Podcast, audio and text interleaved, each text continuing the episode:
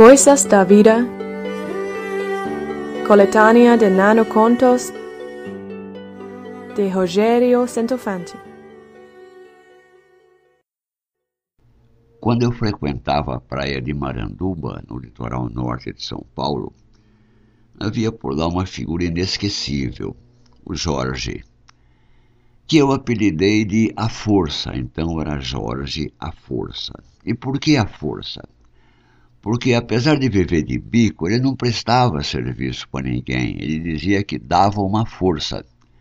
Sendo assim, você sempre, ainda que pagasse pelo que ele não fazia, você estava sempre devendo o favor, afinal ele dava uma força. Pois bem,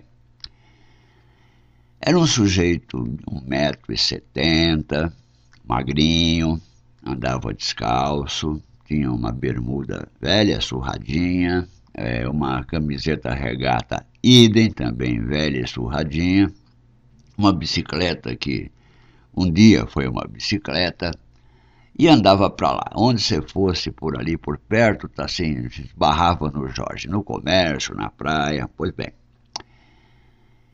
E Jorge sempre me parecia um cara que bebia muito, até que eu notei que ele não bebia.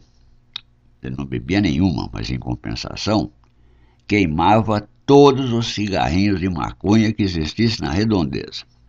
É isso que explicava aquele olho caído, aquela voz pastosa, e as ideias que ele gostava de trocar, vamos trocar uma ideia. E ele tinha ideias, né? Eram todas muito confusas. Pudera, pô, estava chapado o dia inteiro. Pois bem, houve uma época que Jorge sumiu, desapareceu. E todo mundo no pedaço, ué, cadê o Jorge, cadê o Jorge? Eu sei o que aconteceu com o Jorge. Foi o seguinte: um belo dia, por razões mais ou menos óbvias, alguma embarcação, possivelmente um pesqueiro, desovou na praia de Maranduba latas e latas, centenas de latas fechadas, hermeticamente fechadas, contendo maconha prensada em seus conteúdos. Pois bem, não é que essas latas foram todas num belo sábado de manhã lá na praia, ou levadas pela ação do vento, ou levadas por um pouco de correntes marítimas, mas foram levadas à praia. Era um dia feio, ninguém estava na praia, eu praticamente estava sozinho. Mas quando chegaram as primeiras latas, um ou outro que estava por ali abriu e, ao descobrir o conteúdo, dez minutos depois havia gente na praia de todo lado. E divertido, gente com bicicleta, moto, caminhão, carrinho de mão, sacola de feira, mochila. Nunca vi tanta gente na praia. Era o povo nativo, né? Ali de Maranduba, Sapé, de Araribá, Sertão da Quina. Eu nunca imaginei que maconha tivesse tantos adeptos ou tantos devotos naquela região.